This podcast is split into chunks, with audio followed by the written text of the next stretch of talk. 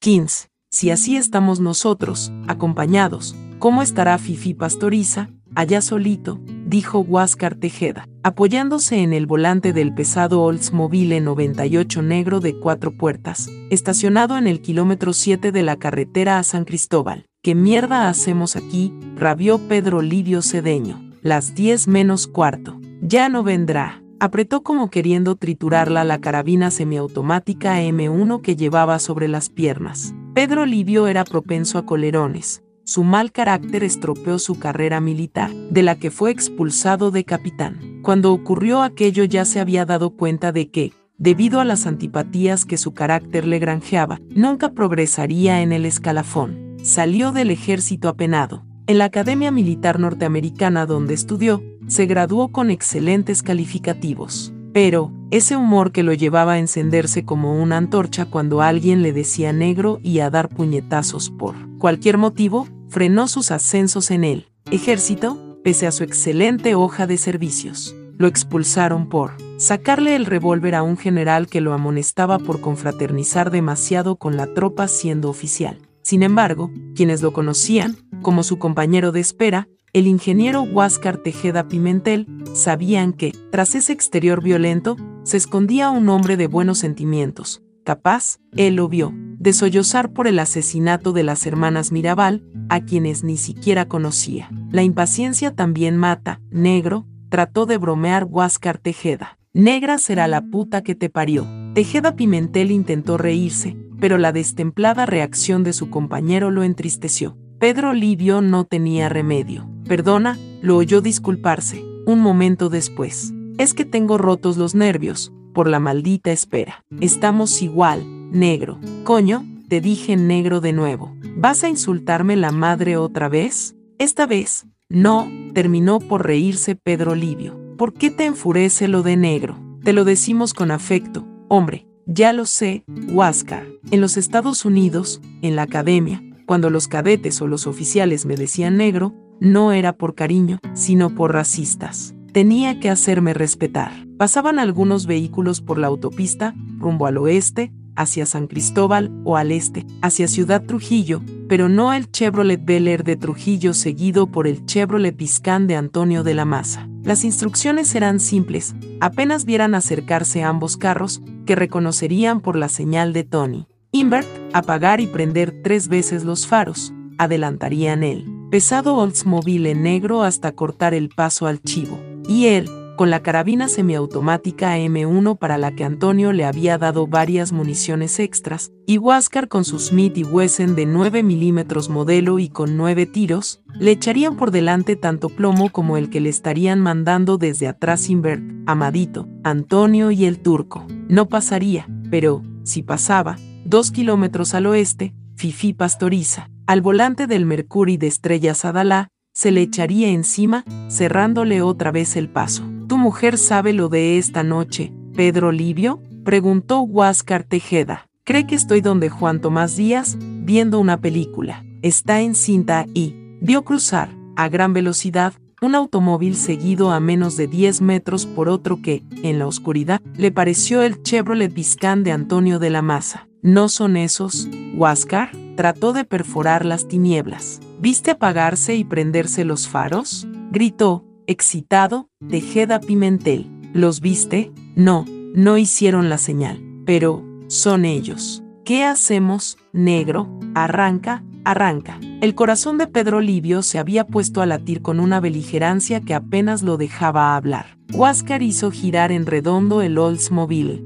Las luces rojas de los dos automóviles se alejaban más y más, pronto los perderían de vista. Son ellos, Huáscar, tienen que ser ellos. ¿Por qué coño no hicieron la señal? Las lucecitas rojas habían desaparecido. Solo tenían delante el cono de luz de los faros del Oldsmobile y una noche cerrada. Las nubes acababan de ocultar la luna. Pedro Livio, su carabina semiautomática apoyada en la ventanilla, pensó en Olga, su mujer. ¿Cuál sería su reacción cuando se enterara que su marido era uno de los asesinos de Trujillo? Olga Despradel era su segunda mujer. Se llevaban maravillosamente, pues Olga, a diferencia de su primera mujer, con la que la vida doméstica había sido un infierno, tenía una paciencia infinita con sus explosiones de rabia y evitaba, en esos arrebatos, contradecirle o discutir, y administraba la casa con una pulcritud que a él lo hacía feliz. Se llevaría una sorpresa descomunal. Ella creía que no le interesaba la política, pese a mantener una amistad estrecha estos últimos tiempos con Antonio de la Maza, el general Juan Tomás Díaz y el ingeniero Huáscar Tejeda, antitrujillistas notorios. Hasta hacía pocos meses, cada vez que sus amigos comenzaban a hablar mal del régimen, él callaba como una esfinge y nadie le sacaba una opinión. No quería perder su puesto de administrador de la fábrica dominicana de baterías, que pertenecía a la familia Trujillo. Habían tenido una situación muy buena hasta que, debido a las sanciones, los negocios se pusieron de cabeza. Desde luego, Olga estaba al tanto de que Pedro Livio guardaba rencor al régimen, porque su primera mujer, trujillista rabiosa y amiga íntima del generalísimo, quien la hizo gobernadora de San Cristóbal, se había valido de esa influencia para conseguir una sentencia judicial prohibiendo a Pedro Livio visitar a su hija Adanela, cuya custodia fue confiada a su exesposa. Tal vez Olga pensaría, mañana que él se metió en este complot en venganza por esa injusticia. No, no era esa la razón por la que estaba aquí, con su carabina semiautomática M1 lista, corriendo detrás de Trujillo.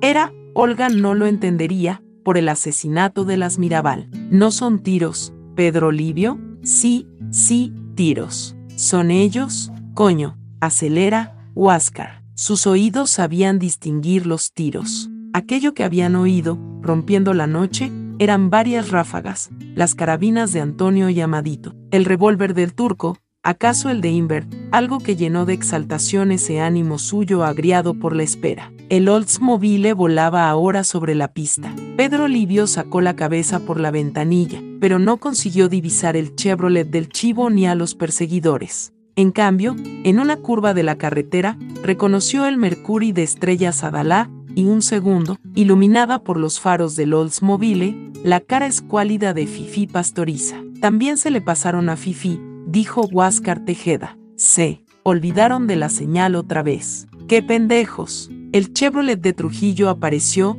a menos de 100 metros, detenido y ladeado hacia la derecha de la carretera, con los faros encendidos. Ahí está, es él. Coño, gritaron Pedro Livio y Huáscar en el instante en que volvían a estallar disparos de revólver, de carabina, de metralleta. Huáscar apagó las luces y a menos de 10 metros del Chevrolet frenó de golpe. Pedro Livio, que abría la puerta del Oldsmobile, salió despedido a la carretera antes de disparar. Sintió que se raspaba y golpeaba todo el cuerpo, y alcanzó a oír a un exultante Antonio de la Maza. Ya este guaraguao no come más pollo o algo así, y voces y gritos del turco, de Tony Invert, de Amadito, hacia los que echó a correr a ciegas, apenas pudo incorporarse. Dio dos o tres pasos y oyó nuevos disparos, muy cerca, y una quemadura lo paró en seco y derribó, cogiéndose la boca del estómago. No disparen, coño, somos nosotros, gritaba Huáscar Tejeda. Estoy herido, se quejó, y, sin transición, ansioso, a voz en cuello, ¿está muerto el chivo? requete muerto, negro, dijo, a su lado, Huáscar Tejeda. Míralo. Pedro Livio sintió que lo abandonaban las fuerzas. Estaba sentado en el pavimento, en medio de cascotes y fragmentos de vidrio. Oyó decir a Huáscar Tejeda que iba a buscar a Fifi Pastoriza y sintió arrancar el Oldsmobile. Percibía la excitación y el vocerío de sus amigos, pero se sentía mareado, incapaz de participar en sus diálogos, apenas entendía lo que decían porque su atención estaba concentrada ahora en el ardor de su estómago. Le quemaba el brazo, también. Había recibido dos balazos. El Oldsmobile regresó. Reconoció las exclamaciones de Fifi Pastoriza. Coño, coño, Dios es grande, coño. Metámoslo al baúl, ordenó un Antonio de la Maza que hablaba con gran calma. Hay que llevar el cadáver a Pupo, para que ponga el plan en marcha. Sentía las manos húmedas. Esa sustancia viscosa solo podía ser sangre, suya o del chivo. El asfalto estaba mojado. Como no había llovido, sería sangre también. Alguien le pasó la mano por los hombros y le preguntó cómo se sentía. Su voz sonaba, apesadumbrada. Reconoció a Salvador Estrella Sadalá. Una bala en el estómago, creo. En vez de palabras, le salían unos ruidos guturales. percibió las siluetas de sus amigos cargando un bulto y echándolo en el baúl del Chevrolet de Antonio. Trujillo, coño, lo habían conseguido. No sintió alegría, más bien, alivio. ¿Dónde está el chofer? ¿Nadie ha visto a Zacarías? Requete muerto también, ahí, en la oscuridad, dijo Tony Invert. No pierdas tiempo buscándolo, amadito. Hay que regresar. Lo importante es llevarle este cadáver a Pupo Román. Pedro Livio está herido, exclamó Salvador Estrella Sadalá. Habían cerrado el baúl del Chevrolet con el cadáver adentro. Siluetas sin cara lo rodeaban, lo palmeaban, le preguntaban cómo te sientes, Pedro Livio. ¿Le iban a dar el tiro de gracia?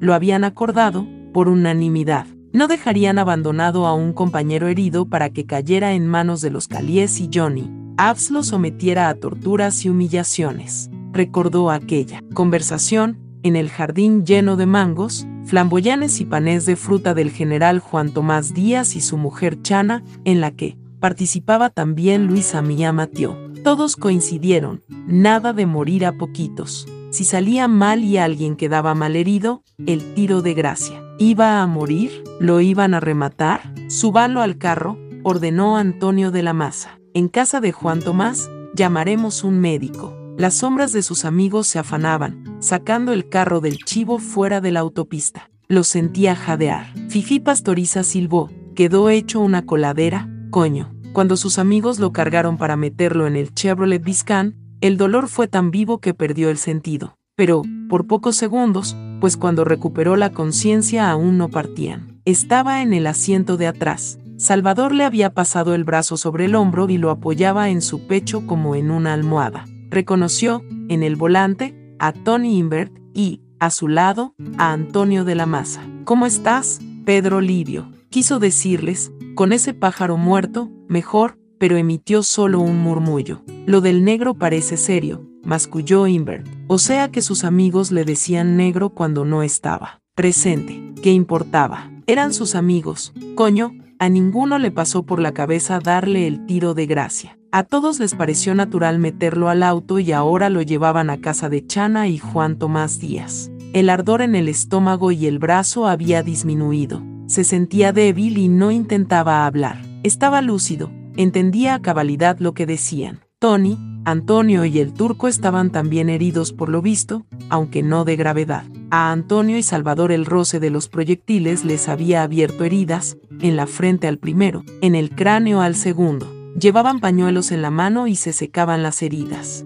A Tony un casquillo le raspó la tetilla izquierda y decía que la sangre le manchaba la camisa y el pantalón. Reconoció el edificio de la Lotería Nacional. Habían tomado la vieja carretera Sánchez para regresar a la ciudad por un sitio menos transitado. No, no era por eso. Tony Invert quería pasar por casa de su amigo Julito Senior, que vivía en la avenida Angelita, y telefonear desde allí al general Díaz y advertirle que estaban llevándole el cadáver a Pupo Román con la frase convenida, los pichones están listos para meterlos al horno. Juan Tomás. Se detuvieron ante una casa a oscuras. Tony bajó. No se veía a nadie por los alrededores. Pedro Livio oyó a Antonio. Su pobre Chevrolet había quedado perforado por decenas de balazos y con una goma desinflada. Pedro Livio la había sentido, causaba un horrible chirrido y un traqueteo que le repicaba en el estómago. Invert volvió, no había nadie en casa de Julito Senior. Mejor iban derecho donde Juan Tomás. Volvieron a arrancar, muy despacio. El auto, ladeado y rechinando, evitaba las avenidas y calles concurridas. Salvador se inclinó hacia él. ¿Cómo vas? Pedro Livio, bien, turco, bien, y le apretó el brazo. Ya falta poco. Donde Juan Tomás, te verá un médico. Qué pena no tener fuerzas para decir a sus amigos que no se preocuparan, que estaba contento con el chivo muerto. Habían vengado a las hermanas Mirabal y al pobre Rufino de la Cruz, el chofer que las llevó a la fortaleza de Puerto Plata a visitar a los maridos presos, y a quien Trujillo mandó asesinar también para hacer más verosímil la farsa del accidente. Aquel asesinato remeció las fibras más íntimas de Pedro Livio y lo impulsó, desde ese 25 de noviembre de 1960, a plegarse a la conspiración que armaba su amigo Antonio de la Maza. Solo conocía de oídas a las Mirabal, pero, como a muchos dominicanos, la tragedia de aquellas muchachas de Salcedo lo trastornó. Ahora también se asesinaba a mujeres indefensas, sin que nadie hiciera nada. ¿A esos extremos de ignominia habíamos llegado en la República Dominicana? Ya no había huevos en este país. Coño. Oyendo a Antonio Invert hablar tan conmovido, él, siempre parco en exteriorizar sus sentimientos. Sobre Minerva Mirabal, tuvo, delante de sus amigos, aquel llanto, el único en su vida de adulto. Sí, todavía había hombres con cojones en la República Dominicana. La prueba, ese cadáver que sangoloteaba en el baúl. Me muero, gritó. No me dejen morir. Ya llegamos. Negro, lo calmó Antonio de la Maza. Ahora te vamos a curar. Hizo un esfuerzo por mantener la conciencia. Poco después, reconoció la intersección de la Máximo Gómez con la Avenida Bolívar. ¿Vieron ese auto oficial? Dijo Invert. ¿No era el general Román? Pupo está en su casa, esperando, repuso Antonio de la Maza. Dijo a Miyama y Juan Tomás que no saldría esta noche. Un siglo después, el auto se detuvo. Entendía, por los diálogos de sus amigos, que estaban en la entrada trasera de la casa del general Díaz. Alguien abría la tranquera. Pudieron entrar al patio, instalarse frente a los garajes. En el tenue resplandor de los faroles de la calle y las luces de las ventanas, reconoció el jardín lleno de árboles y flores que Chana tenía tan cuidado, y donde tantos domingos había venido, solo o con Olga, a los suculentos almuerzos criollos que el general preparaba a sus amigos. Al mismo tiempo, le parecía que él no era él, sino un observador, ausente de aquel trajín. Esta tarde, cuando supo que iba a ser esta noche, y se despidió de su mujer inventando que venía a esta casa a ver una película, Orga, le metió un peso en el bolsillo pidiéndole que le trajera helados de chocolate y vainilla. Pobre Olga, el embarazo le daba antojitos. ¿La impresión la haría perder el bebé? No, Dios mío. Esta sería la hembrita que haría pareja con Luis Mariano, su hijito de dos años. El turco, Invert y Antonio habían bajado. Estaba solo, tendido en el asiento del Chevrolet, en la semioscuridad pensó que nada ni nadie lo salvaría de la muerte, que moriría sin saber quién ganó el partido de pelota que ligaba esta noche el equipo de su empresa, Baterías Hércules, con el de la Compañía Dominicana de Aviación, en el campo de béisbol de la Cervecería Nacional Dominicana. Brotó una violenta discusión en el patio. Estrella Sadalá increpaba a Fifi, Huáscar y Amadito, quienes acababan de llegar en el Oldsmobile, por dejar en la carretera el Mercury del turco. Imbéciles, pendejos, ¿no se dan cuenta? Me han delatado. Tienen que ir ahora mismo a buscar mi Mercury. Extraña situación. Sentir que estaba y no estaba allí. Fifi, Huáscar y Amadito calmaban.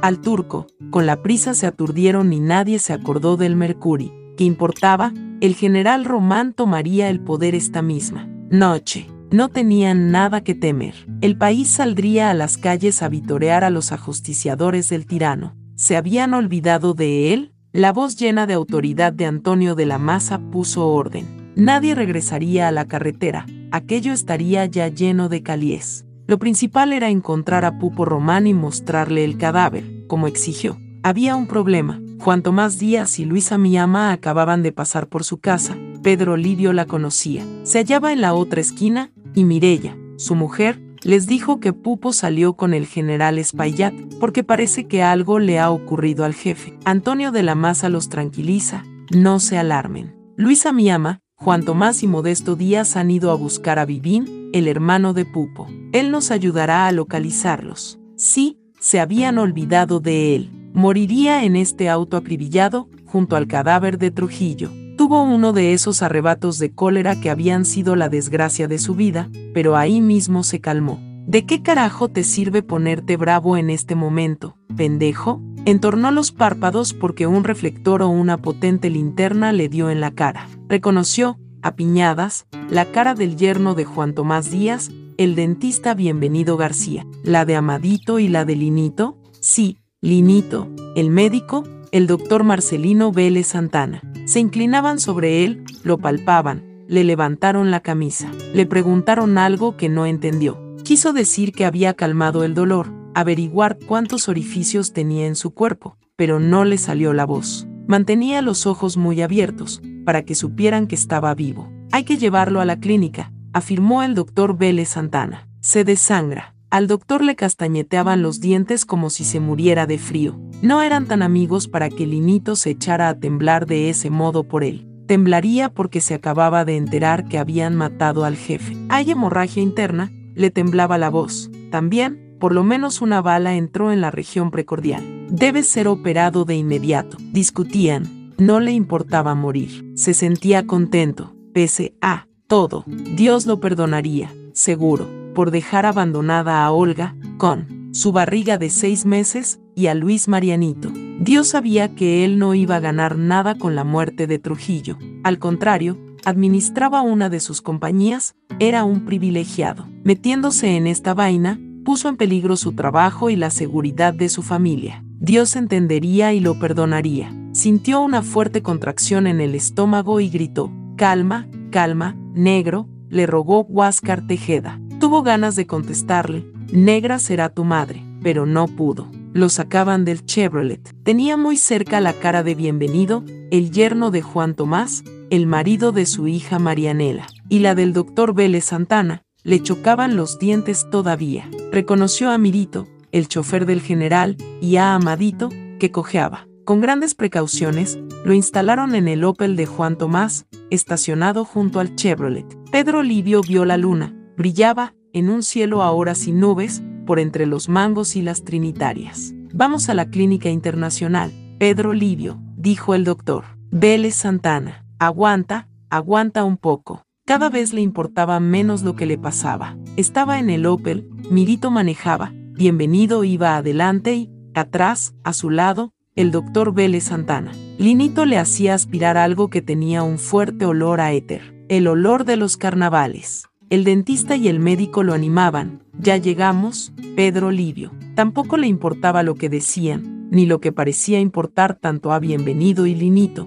¿Dónde se metió el general Román? Si no aparece, esto se jode. Olga, en vez del helado de chocolate y vainilla, recibiría la noticia de que su esposo estaba siendo operado en la clínica internacional, a tres cuadras de Palacio, después de ajusticiar al asesino de las Mirabal. Había pocas cuadras de la casa de Juan Tomás hasta la clínica. ¿Por qué tardaban tanto? Por fin, el Opel frenó. Bienvenido y el doctor Vélez Santana bajaron. Los vio tocar la puerta, donde chisporroteaba una luz fluorescente. Emergencias. Apareció una enfermera de toca, blanca, y, después, una camilla. Al levantarlo del asiento bienvenido, García y Vélez Santana sintió un dolor muy fuerte. Me matan, coño. Pestañeó, cegado por la blancura de un pasillo. Lo subían en un ascensor. Ahora, estaba en un cuarto aseado, con una virgen, en la cabecera. Bienvenido y Vélez Santana habían desaparecido.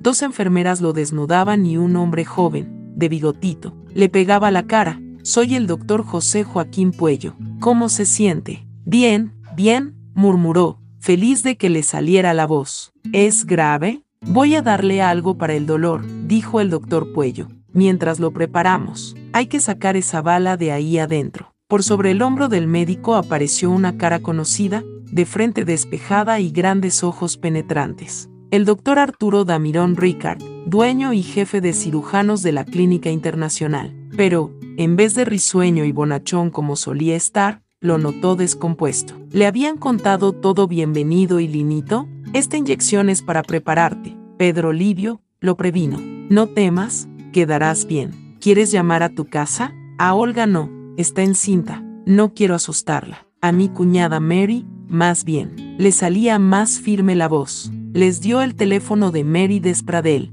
las pastillas que le acababan de hacer tragar, la inyección y las botellas de desinfectante que las enfermeras le vaciaron encima del brazo y el estómago, le hacían bien. Ya no sentía que se desmayaba. El doctor Damirón Ricard le puso el auricular en la mano. Sí, sí, soy Pedro Livio, Mary. Estoy en la clínica internacional. Un accidente. No le digas nada a Olga. No la asustes. Me van a operar. Dios santo, Dios santo. Voy para allá, Pedro Livio. Los médicos lo examinaban, lo movían, y él no sentía sus manos lo invadió una gran serenidad. Con toda lucidez se dijo que, por amigo que fuera, Damirón Ricard no podía dejar de informar al CIM de la llegada a emergencias de un hombre con heridas de bala. Como tenían obligación todas las clínicas y hospitales, so pena de que médicos y enfermeras fueran a la cárcel. De modo que, pronto, caerían por aquí los del SIM a hacer averiguaciones. Pero, no, Juan Tomás, Antonio, Salvador, ya le habrían mostrado a Pupo el cadáver. Román habría levantado los cuarteles y anunciado la junta cívico-militar. ¿Acaso en estos momentos los militares leales a Pupo arrestaban o liquidaban a Abs García y su banda de asesinos? Metían en los calabozos a los hermanos y allegados de Trujillo y el pueblo estaría lanzándose a la calle, convocado por las radios que anunciaban la muerte del tirano. La ciudad colonial, el Parque Independencia, el Conde, los contornos del Palacio Nacional, vivirían un verdadero carnaval, celebrando la libertad. Qué pena estar en una mesa de operaciones, en vez de bailando, Pedro Livio. Y, entonces, vio la cara llorosa y espantada de su mujer. ¿Qué es esto, mi amor? ¿Qué te ha pasado? ¿Qué te hicieron? Mientras la abrazaba y besaba, tratando de calmarla, un accidente. Amor, no te asustes, me van a operar, reconoció a sus cuñados, Mary y Luis Despradel Brache. Este era médico y hacía preguntas al doctor Damirón Ricard sobre la operación. ¿Por qué has hecho esto, Pedro Livio? Para que nuestros hijos vivan libres, amor. Ella se lo comía a preguntas, sin cesar de llorar. Dios mío, tienes sangre, por todas partes, dando salida a un torrente de emociones. Contenidas, tomó a su mujer de los brazos y, mirándola a los ojos, exclamó, está muerto, Olga, muerto, muerto. Fue como en las películas, cuando la imagen se congela y sale del tiempo. Le vinieron ganas de reír viendo la incredulidad con que Olga, sus cuñados, enfermeras y doctores lo miraban. Cállate, Pedro Livio, murmuró el doctor Damirón Ricard. Todos se viraron hacia la puerta, porque en el pasillo había un tropel de pasos, gente taconeando, sin importarles los avisos de silencio que colgaban en las paredes. La puerta se abrió. Pedro Livio reconoció al instante, entre las siluetas militares, la cara flácida, la doble papada, el mentón cortado y los ojos circundados por lóbulos protuberantes del coronel Johnny Abs García. Buenas noches, dijo este, mirando a Pedro Livio, pero dirigiéndose a los demás. Salgan, hagan el favor. El doctor Damirón Ricard, usted quédese. Doctor, es mi marido, lloriqueó Olga, abrazándose a Pedro Livio. Quiero estar con él.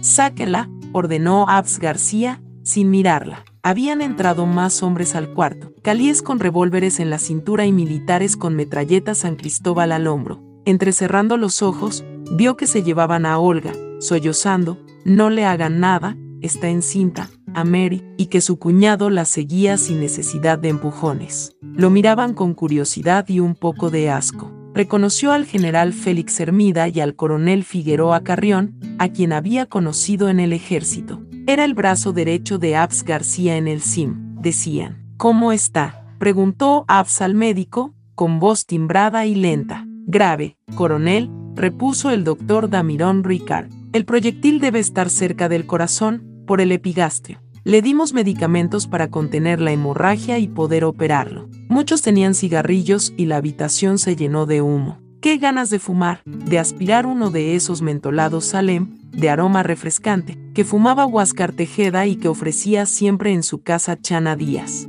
Tenía encima, rozándolo, la cara abotargada, los ojos de párpados caídos, de tortuga, de Abs García. ¿Qué le pasa a usted? Lo oyó decir, suavemente. No sé, se arrepintió. Su respuesta no podía ser más estúpida, pero no se le ocurría nada. ¿Quién le pegó esos balazos? Insistió Abs García, sin alterarse. Pedro Livio Cedeño quedó callado. Increíble que jamás hubieran pensado, en todos estos meses, mientras preparaban la ejecución de Trujillo, en una situación como la que vivía, en alguna coartada, en una evasiva para sortear un interrogatorio. ¡Qué pendejos! Un accidente, volvió a arrepentirse de inventar algo tan tonto. Abs García no se impacientaba. Había un silencio erizado. Pedro Livio sentía, pesadas, hostiles, las miradas de los hombres que lo rodeaban. Los cabos de los cigarrillos se enrojecían cuando se los llevaban a la boca. Cuénteme ese accidente, dijo el jefe del SIM en el mismo tono. Me dispararon al salir de un bar, desde un carro. No sé quién. ¿De qué bar? El rubio, en la calle Palo Hincado, por el Parque Independencia. En pocos minutos los Calíes comprobarían que había mentido, y si sus amigos, incumpliendo el acuerdo de dar un tiro de gracia a quien quedara herido, le habían hecho un pésimo favor, ¿dónde está el jefe? preguntó Johnny Abs. Cierta emoción se había infiltrado en su interrogador. No sé, la garganta se le comenzaba a cerrar, otra vez perdía fuerzas. ¿Está vivo? preguntó el jefe del SIM, y repitió, ¿dónde está? Aunque sentía de nuevo mareo y el anuncio de un desmayo, Pedro Livio advirtió que, bajo su apariencia serena, el jefe del SIM hervía de inquietud. La mano con que se llevaba a la boca el cigarrillo se movía con torpeza, buscando los labios. Espero que en el infierno, si hay infierno, se oyó decir, ahí lo mandamos. La cara de Abs García, algo velada por el humo, Tampoco se alteró esta vez, pero abrió la boca, como si le faltara aire. El silencio se había adensado. Perder las fuerzas, desmayarse de una vez. ¿Quiénes? preguntó, muy suave. ¿Quiénes lo mandaron al infierno? Pedro Livio no respondió. Lo miraba a los ojos y él le sostenía la mirada, recordando su infancia, en Higuey, cuando en la escuela jugaban a quien pestañeaba primero. La mano del coronel se elevó, cogió el cigarrillo encendido de su boca y, sin cambiar de expresión, lo aplastó contra su cara, cerca de su ojo izquierdo. Pedro Livio no gritó, no gimió, cerró los párpados. El ardor era vivo, olía a carne chamuscada. Cuando los abrió, ahí seguía Abs García. Aquello había comenzado. Estas cosas, si no se hacen bien, mejor no hacerlas, le oyó afirmar.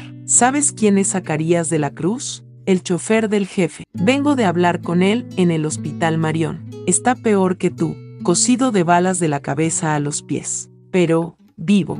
Ya ves, no les. Salió. Estás jodido. Tampoco vas a morir. Vas a vivir. Y contarme todo lo que pasó. ¿Quiénes estaban contigo? En la carretera. Pedro Livio se hundía, flotaba, en cualquier momento comenzaría a vomitar. ¿No habían dicho Tony Invert y Antonio que Zacarías de la Cruz estaba también requete muerto? ¿Le mentía a Abs García para sonsacarle nombres? ¡Qué estúpidos! Debieron asegurarse que el chofer del chivo también estaba muerto. Invert dijo que Zacarías estaba requete muerto. Protestó. Curioso ser uno mismo y otro, a la vez. La cara del jefe del SIM se inclinó. Podía sentir su aliento cargado de tabaco. Sus ojitos eran oscuros, con ribetes amarillos. Hubiera querido tener fuerzas para morder esos cachetes flácidos, al menos para escupirlos. Se equivocó, solo está herido, dijo Abs García. ¿Qué Invert? Antonio Invert, explicó él, devorado por la ansiedad. Entonces, ¿me engañó? Coño, coño. Detectó pasos, movimiento de cuerpos. Los presentes se apretujaban alrededor de su cama. El humo disolvía las caras. Sentía asfixia, como si lo pisotearan en el pecho. Antonio Inverti, quien más, le decía, al oído, el coronel Abs García. Se le escarapela la piel pensando que, esta vez, le aplastaría el cigarrillo en el ojo y lo dejaría tuerto. ¿Invert manda? ¿Él organizó esto? No, no hay jefes, balbuceó, temeroso de que las fuerzas no le permitieran acabar la frase. Si hubiera, sería Antonio. Antonio qué? Antonio de la Maza, explicó. Si hubiera, sería él, por supuesto, pero no hay jefes. Hubo otro largo silencio. Le habían dado pentotal sódico, por eso hablaba con tanta locuacidad, pero con pentotal uno quedaba dormido y él estaba despierto, sobrecitado, con ganas de contar, de sacarse de adentro esos secretos que le mordían las entrañas. Seguiría contestando lo que le preguntaran, Coño. Había murmullos, pisadas resbalaban sobre las baldosas. Se iban, una puerta abriéndose, cerrándose. ¿Dónde están Invert y Antonio de la Maza? El jefe del CIM expulsó una bocanada de humo y a Pedro Livio le pareció que le entraba por la garganta y la nariz y le bajaba hasta las tripas. Buscando a Pupo, donde mierda van a estar, tendría energías para terminar la frase. El maravillamiento de Abs García, el general Félix Hermida y el coronel Figueroa Carrión era tan grande, que hizo un esfuerzo sobrehumano para explicarles lo que no entendían, si no ve el cadáver del chivo, no moverá un dedo. Habían abierto mucho los ojos y lo escudriñaban con desconfianza y pavor. ¿Pupo Román? Ahora sí, Abs García había perdido la seguridad. ¿El general Román Fernández? repitió Figueroa Carrión. ¿El jefe de las Fuerzas Armadas? Chilló el general Félix Hermida, demudado. Pedro Livio no se extrañó de que aquella mano cayera de nuevo y le aplastara el cigarrillo encendido en la boca. Un gusto acre, a tabaco y ceniza en la lengua. No tuvo fuerzas para escupir ese desecho hediondo y quemante que le arañaba las encías y el paladar. Se ha desmayado. Coronel, oyó murmurar al doctor Damirón Ricard. Si no lo operamos, morirá. El que va a morir, si no lo reanima, es usted, repuso Abs García, con sorda cólera. Hágale una transfusión, lo que sea, pero que despierte. Este sujeto debe hablar. Reanímelo o le meto en el cuerpo todo el plomo de este revólver. Puesto que hablaban así, no estaba muerto. ¿Habrían encontrado a Pupo Román? ¿Le mostrarían el cadáver? Si hubiera comenzado la revolución, ni Abs García, ni Félix Hermida, ni Figueroa Carrión rodearían su cama. Estarían presos o muertos, como los hermanos y sobrinos de Trujillo. Intentó en vano pedirles que le explicaran por qué no estaban presos o muertos. No le dolía el estómago, le ardían los párpados y la boca por las quemaduras. Le ponían una inyección, le hacían aspirar un algodón que olía a mentol, como los Salem. Descubrió una botella con suero junto a su cama. Los oía y ellos creían que no. ¿Será cierto? Figueroa Carrión parecía más atemorizado que sorprendido. ¿El ministro de las Fuerzas Armadas metido en esto? Imposible, Johnny. Sorprendente, absurdo, inexplicable, lo rectificó Abs García. Imposible. No. ¿Por qué? ¿Para qué? Subía el tono el general Félix Hermida, que puede ganar. Le debe al jefe todo lo que es, todo lo que tiene. Este pendejo suelta nombres para confundirnos. Pedro Livio se retorció, tratando de incorporarse, para que supieran que no estaba groggy ni muerto, y que había dicho la verdad. Ya no creerás que esto es una comedia del jefe para averiguar quiénes son leales y quiénes desleales. Félix, dijo Figueroa Carrión. Ya no, reconoció, apesadumbrado, el general Hermida. Si estos hijos de puta lo han matado, ¿qué coño va a pasar aquí? El coronel Abs García se tocó la frente. Ahora entiendo para qué me citó Román en el cuartel general del ejército. Claro que está metido en esto. Quiere tener a mano a las personas de confianza del jefe para encerrarlas antes de dar el golpe. Si hubiera ido, ya estaría muerto. No me lo creo. Coño, repetía el general Félix Hermida. Manda patrullas del CIM a cerrar el puente Radamés, ordenó Abs García, que nadie del gobierno y, sobre todo, los parientes de Trujillo, crucen el Osaman y se acerquen a la fortaleza 18 de diciembre. El secretario de las Fuerzas Armadas, el general José René Román, el marido de Mirella Trujillo, monologaba. Idiotizado, el general Félix Hermida. Ya no entiendo nada de nada, carajo. Créelo, mientras no se demuestre que es inocente, dijo Abs García. Corre a prevenir a los hermanos del jefe, que se reúnan en el Palacio Nacional. No menciones a Pupo todavía. Diles que hay rumores de atentados. Vuela. ¿Cómo está el sujeto? ¿Puedo interrogarlo? Se está muriendo. Coronel, afirmó el doctor Damirón Ricard. Como médico, mi deber, su deber es callarse, si no quiere ser tratado como cómplice. Pedro Livio vio, otra vez, muy cerca, la cara del jefe del SIM. No me estoy muriendo, pensó. El doctor le mintió para que no me siga apagando colillas en la cara el general Román mandó matar al jefe, otra vez, en la nariz y en la boca, el aliento picante del coronel. ¿Es cierto eso? Lo están buscando para mostrarle el cadáver, se oyó gritar. Así es él, ver para creer. Y, también, el maletín. El esfuerzo lo dejó extenuado. Temió que los calies estuvieran apagando en este mismo momento cigarrillos en la cara de Olga. Pobre, qué pena. Perdería el bebé, maldeciría haberse casado con el excapitán Pedro Livio Cedeño. ¿Qué maletín? preguntó el jefe del CIM. El de Trujillo, respondió, en el acto, articulando bien, lleno de sangre por afuera y por adentro de pesos y dólares. ¿Con sus iniciales? insistió el coronel. Las iniciales. RLTM, en metal, no pudo contestar, la memoria lo traicionaba. Tony y Antonio lo encontraron en el auto. Lo abrieron y dijeron que estaba lleno de pesos dominicanos y dólares. Miles de miles. Notaba la angustia del jefe del SIM. Ah, hijo de puta, el maletín te convenció de que era cierto, de que lo habían matado. ¿Quién más está en esto? Preguntó Abs García. Den nombres, para que bajes al quirófano y te saquen las balas. ¿Quién más? ¿Encontraron a Pupo? Preguntó él, excitado, atropellándose. ¿Le mostraron el cadáver? ¿También a Balaguer? Otra vez se le descolgó la mandíbula al coronel Abs García. Ahí lo tenía, boquiabierto de sorpresa y aprensión. De un modo oscuro, les estaba ganando la partida. A Balaguer, deletreó, sílaba por sílaba, letra por letra. Al presidente de la República, será de la Junta Cívico-Militar, explicó Pedro Livio, luchando por contener las arcadas. Yo estuve en contra. Dicen que es necesario para tranquilizar a la OEA. Esta vez, la arcada no le dio tiempo a ladear la cabeza para vomitar fuera de la cama. Algo tibio y viscoso le corrió por el cuello y manchó su pecho. Vio apartarse, asqueado, al jefe del CIM.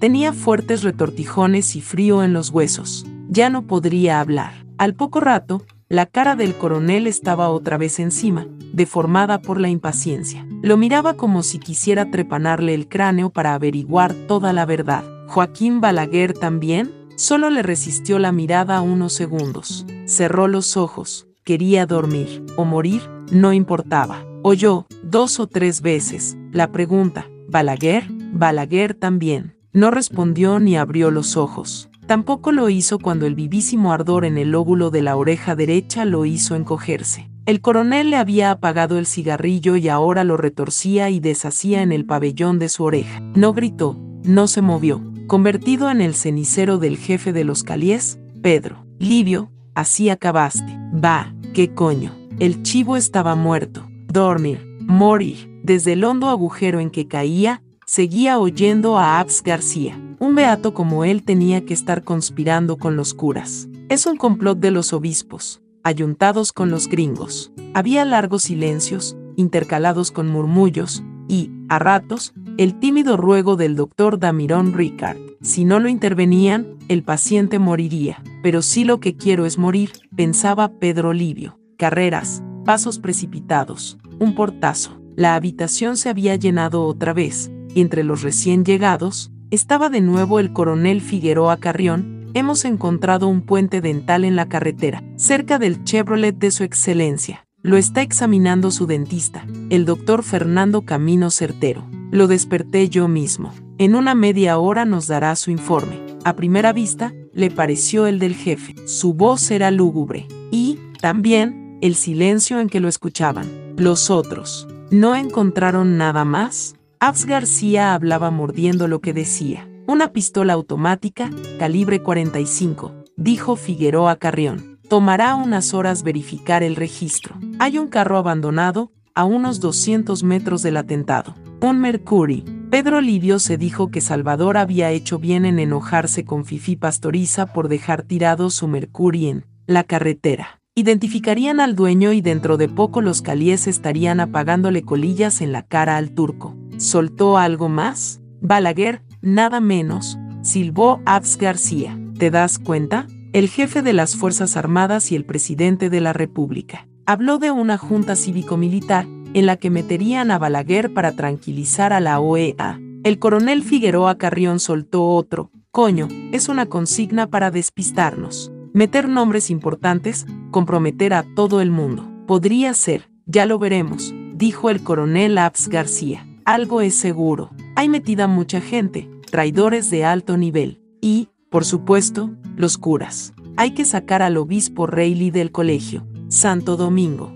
A las buenas o a las malas. ¿Lo llevamos a la 40? Ahí lo irán a buscar, apenas se enteren. Mejor, a San Isidro. Pero, espera, es delicado, hay que consultarlo con los hermanos del jefe. Si alguien no puede estar en la conspiración es el general Virgilio García Trujillo. Anda e infórmale, personalmente. Pedro Livio sintió los pasos del coronel Figueroa Carrión alejándose. ¿Se había quedado solo con el jefe del CIM? ¿Iba a apagarle más cigarrillos? Pero, no era eso lo que ahora lo atormentaba, sino darse cuenta de que, aunque hubieran matado al jefe, las cosas no habían salido como estaba planeado. ¿Por qué Pupo no tomaba el poder con sus soldados? ¿Qué hacía Abs García dando órdenes de que los calíes detuvieran al obispo Reilly? ¿Seguía mandando este degenerado sanguinario? Lo tenía siempre encima. No lo veía, pero ahí estaba ese aliento cargado que su nariz y su boca recibían. Unos nombres más y te dejo descansar,